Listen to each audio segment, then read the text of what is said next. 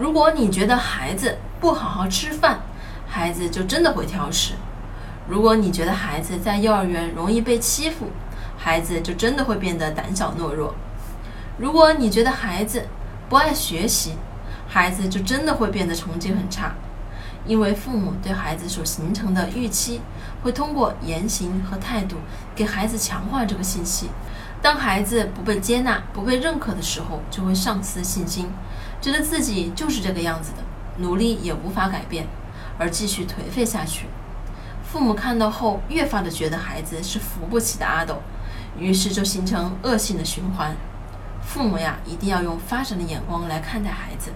帮孩子找到不良行为背后的原因，才能帮孩子走出恶性循环的怪圈。我是不完美柚子妈妈，关注我，为你分享最有深度的育儿知识。